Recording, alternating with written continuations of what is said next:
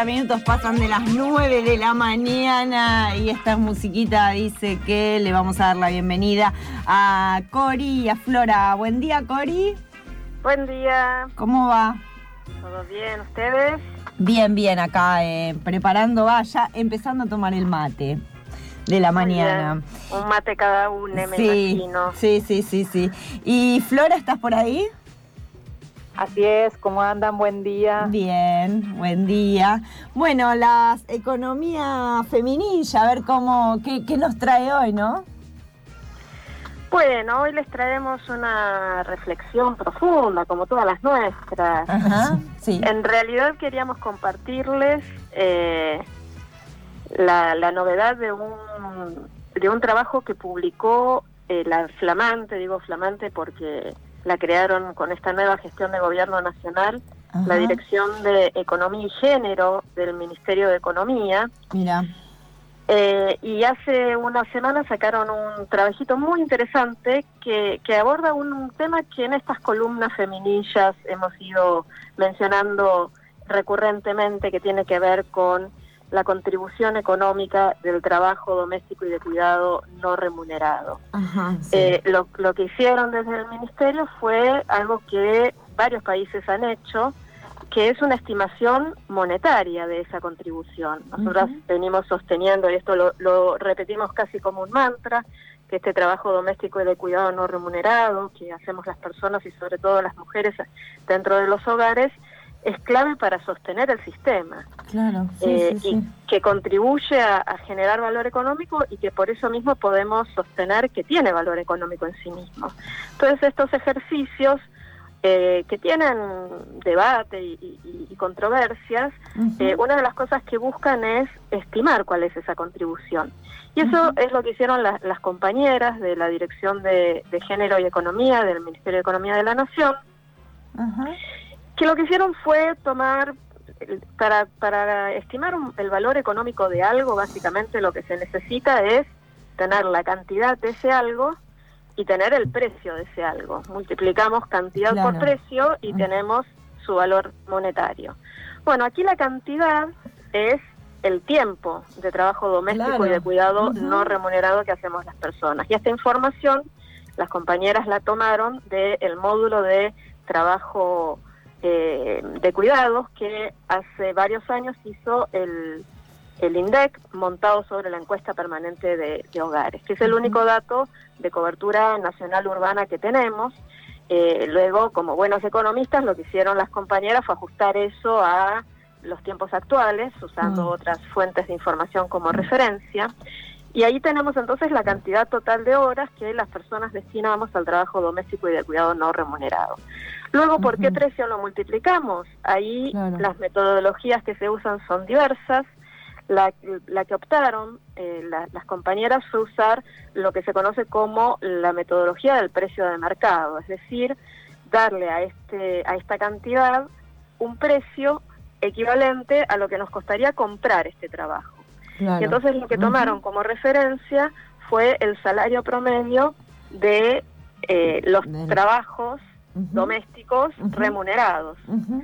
Entonces miraron el EPH, que es la fuente de información, la encuesta permanente de hogares, es la fuente de información que nos brinda eh, este tipo de datos, miraron allí cuál es el promedio de, de ingresos eh, horarios que, que cobran las trabajadoras domésticas remuneradas y multiplicaron ese valor por las horas totales eh, que en conjunto las personas destinamos a este trabajo. ¿Y qué estimaron? O sea, ¿qué, qué resultado les dio? Sí. Les dio que eh, para, para este año el valor monetario del trabajo doméstico y de cuidado no remunerado equivale a 15,9% del PBI. Mira. Que eso, a quienes no navegan mucho con esta información económica y cuantitativa, no sé si les dice algo. Pero, justamente por eso, lo que las compañeras hicieron fue comparar esta contribución del trabajo no remunerado con la contribución que hacen los otros sectores de la economía. Claro. ¿Y qué, qué advirtieron?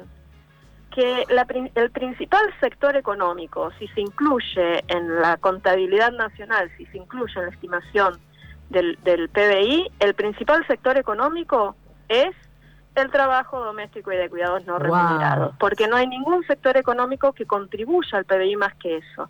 De hecho, los sectores económicos que le siguen son la industria, que contribuye 13,2%, o, mm. o, cuya contribución es equivalente al 13,2% del PBI, el sector de comercio con 13% del PBI, mm.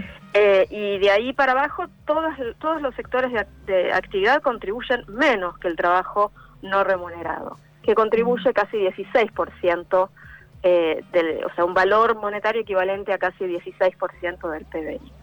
Y para, para cerrar y, y pasarle la posta a Flora, hicieron otra vuelta más de tuerca que fue decir, bueno, esto lo, estimamos para antes de la pandemia. ¿Y qué pasó en la ah, pandemia? Y en la pandemia el trabajo doméstico y de cuidado no remunerado en los hogares aumentó porque los espacios de cuidado fuera de los hogares eh, están cerrados, porque hay que cuidarse más, etcétera, etcétera. Entonces volvieron a hacer la cuenta estimando, como buenas economistas dijeron, bueno, más o menos el trabajo de cuidados no remunerados aumentó cuatro horas y agregaron eso a la estimación y entonces ahora, y además vieron qué pasó con las otras actividades económicas. Muchas estuvieron paralizadas, parcial o totalmente, etcétera. Entonces, con la nueva, en la nueva estimación que es cuánto es la contribución relativa de los distintos sectores económicos en el contexto de la pandemia, la estimación a la que llegaron es que el trabajo doméstico y de cuidados no remunerados sigue siendo el principal sector mm. económico, aportando un equivalente al 21,8% del PBI, y en este contexto de pandemia le sigue las actividades primarias con el 15%, porque bueno, una de las cosas que nos interrumpió fue la producción de,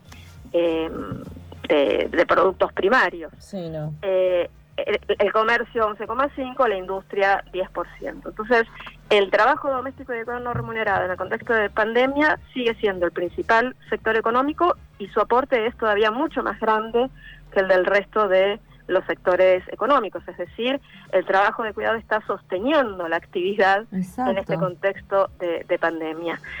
Eh, la pregunta que estos mm. ejercicios sirven para sostener el argumento que nosotras decimos desde hace mucho, las feministas, los feminismos dicen desde hace mucho que es, aquí hay un trabajo, este trabajo vale. Este trabajo vale, exacto. Exactamente.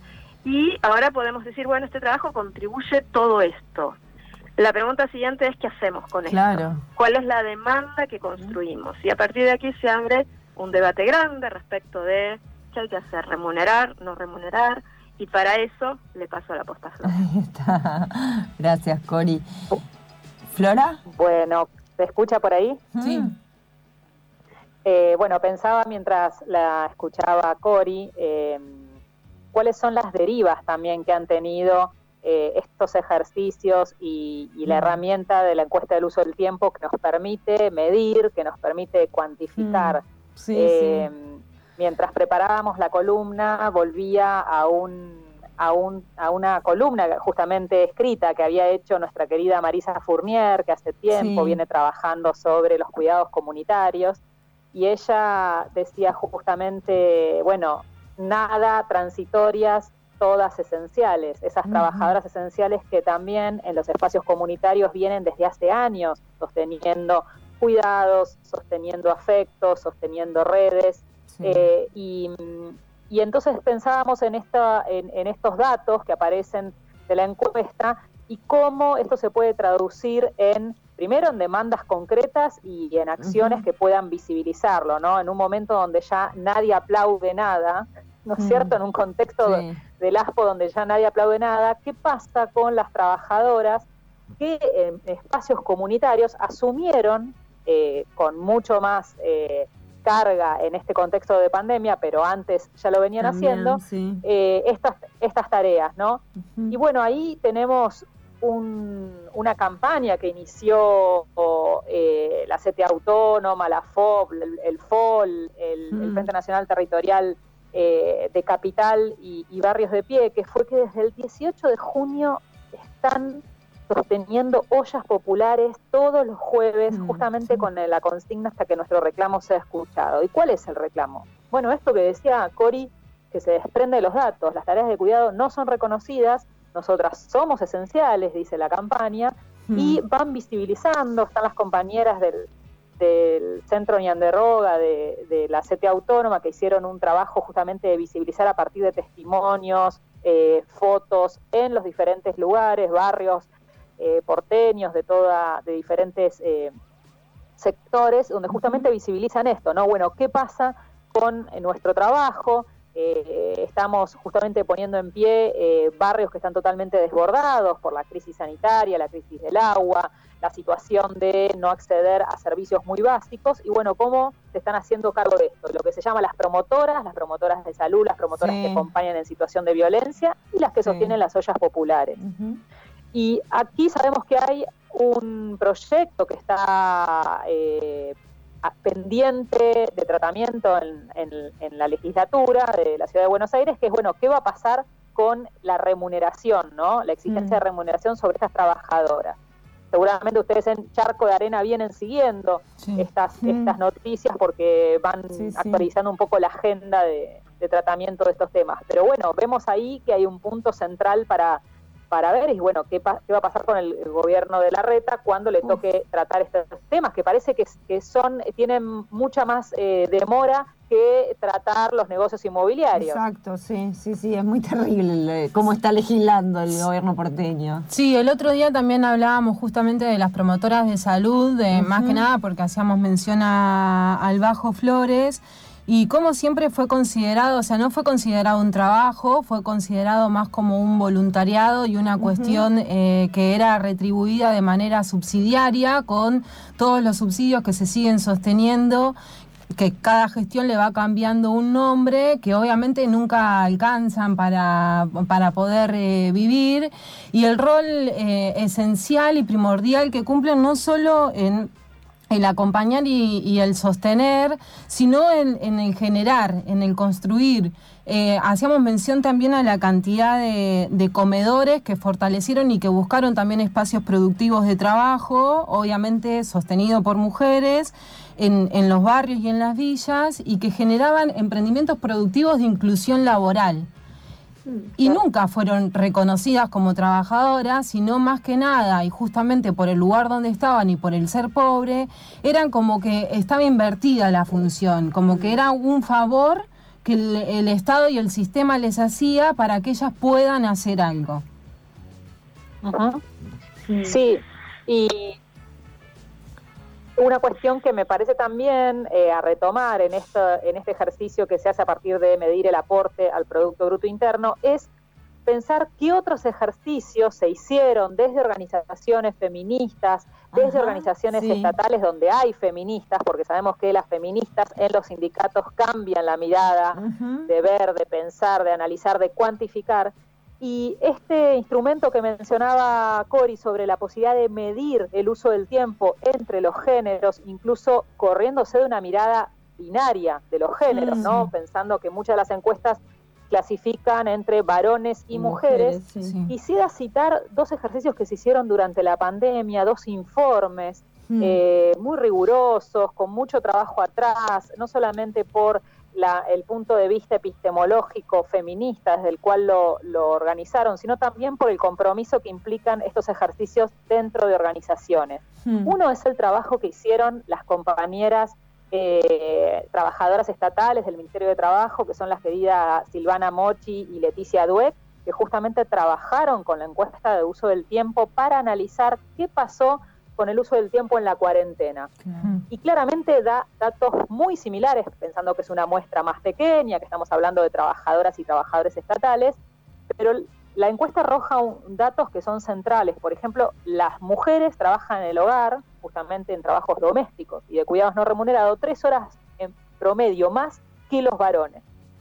Y en esta, en el desarrollo de la encuesta, ellas eh, indagan a, partir de los sentimientos, de, las, de, cómo estaban atravesando estos meses de, de, ASPO.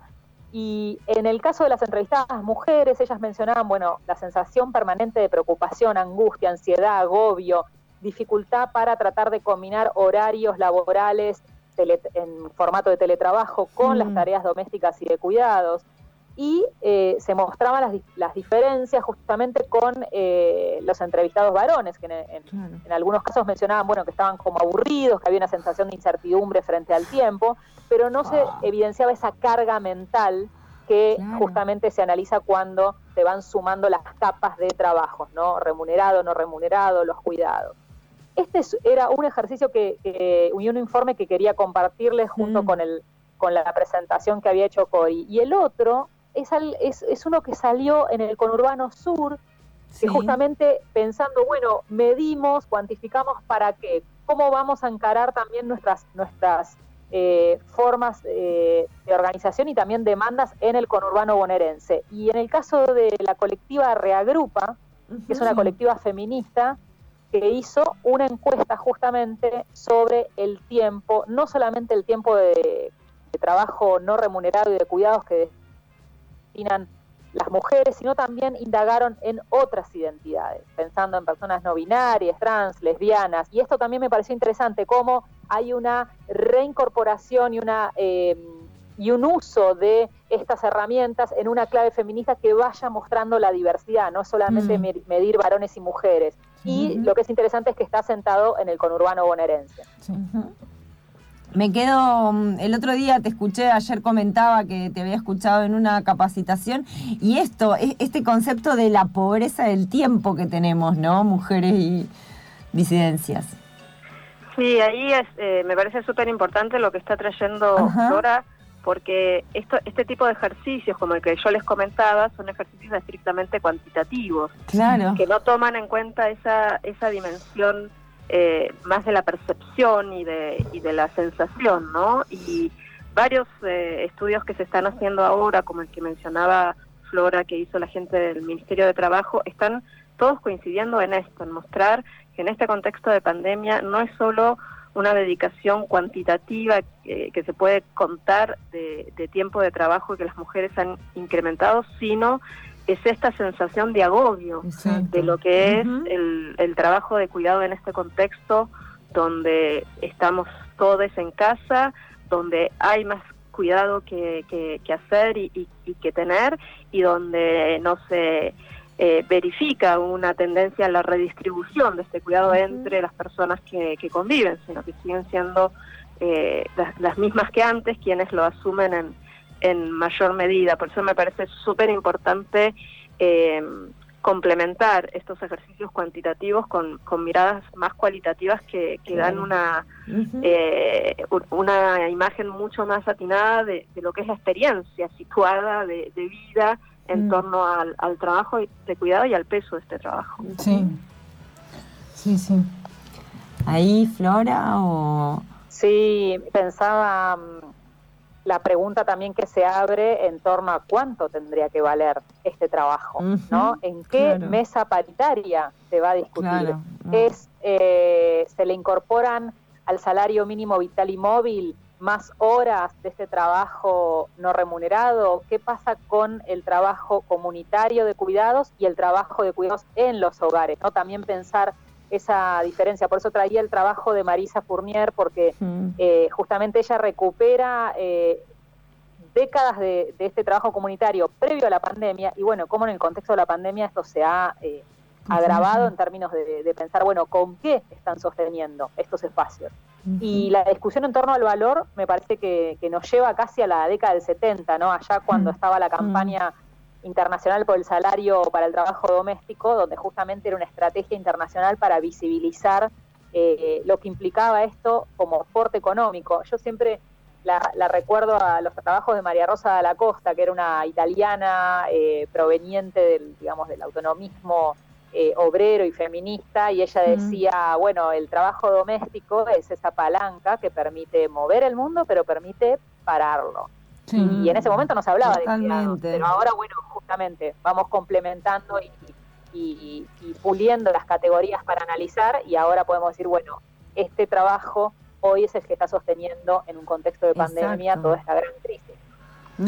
Sí, me parece también sumamente importante esto que decías, Cori, de unificar estos o fusionarlos, digamos, estos trabajos, que no quede solo en una cuestión de números y estadísticas, sino que la subjetividad también empiece y lo que se siente empiece a tener un montón de peso, justamente para eh, no naturalizarlo, ¿no? Porque si bien creo que el avance que hubo desde hace años atrás hasta ahora, justamente fue no naturalizar este desgaste, este cansancio y este no reconocimiento. Sí, que igual está muy naturalizado. Sí, pero hubo, un movimiento, hubo un movimiento fuerte que empezó a cuestionar y que por eso surgen tanta cantidad de organizaciones y movimientos en los barrios, las asambleas. Sí, sí, sí, eh, sí, sí, total.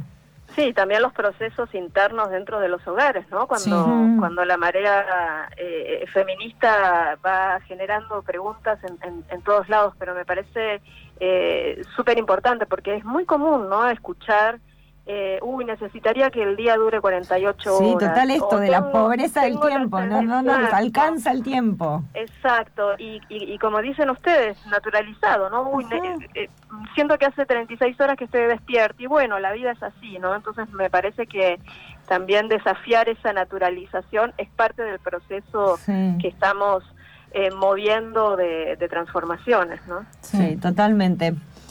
Eh, Flora, ¿tenés alguna recomendación para el fin de semana largo? Bueno, eh, fin de semana largo. Sí, no sé, ahora que esto que hablamos del tiempo y no sé qué, claro. Pero este fin de semana hay algo especial, eh, es el cumpleaños de Gilda el domingo, ah. entonces eh, unas cumbias amamos, amamos a Gilda. Eh, de hecho, de hecho quiero decir que, que, nuestra campaña teleorganizadas, que era teleorganizadas contra el trabajo, el teletrabajo y la virtualización forzosa, tuvo como el corazón de, la, de la música que le iba articulando cada podcast a Gilda, porque la amamos. Así que eh, coincido ahí con el, con el piso, con el estudio de que vamos por ese cumpleaños poniendo muy fuerte Gilda desde nuestras ahí casas. Está, ahí está. Bueno, Cori y Flora, les queremos agradecer mucho esta nueva columna y nos quedamos reflexionando, ¿no? Sobre el tiempo, sobre qué aporta el producto bruto, o sea, para el eso, como a la economía del país, qué, qué, qué lugar tiene este trabajo que no es remunerado. Y empezar a concretar, a mí me gustó lo del Banco del Tiempo que comentabas ayer ah, escuchar la flora, de empezar a que no eh, quede este solamente en una ilusión, sino de que se desea una acción concreta, de empezar a entrelazarnos desde ahí. Chicas. Exacto. Sí, tal cual, esa es la idea, ¿no? Estos, este tipo de ejercicios lo que, lo que sirven es para nutrir las, eh, el activismo, la incidencia llevar acciones concretas que promuevan una transformación, que puede venir por el lado de ciertas demandas de remuneración, en la línea de lo que señalaba Flora, y también, y me parece que esto es central para empezar a desarmar nudos básicos de reproducción de desigualdad, una demanda muy fuerte por redistribución de este trabajo. Eh, eso me parece que es la clave para, para que este agobio persistente de quienes eh, asumimos en mayor medida las responsabilidades de cuidado empiece a relajar. Totalmente. Bueno, les mandamos un abrazo. Igualmente, un abrazo. Un abrazo. Hasta la próxima. Hasta la próxima. Era Corina Rodríguez Enríquez y Flora Parteño en su columna de economía feminilla hablando de esto, de este trabajo no remunerado que son los cuidados.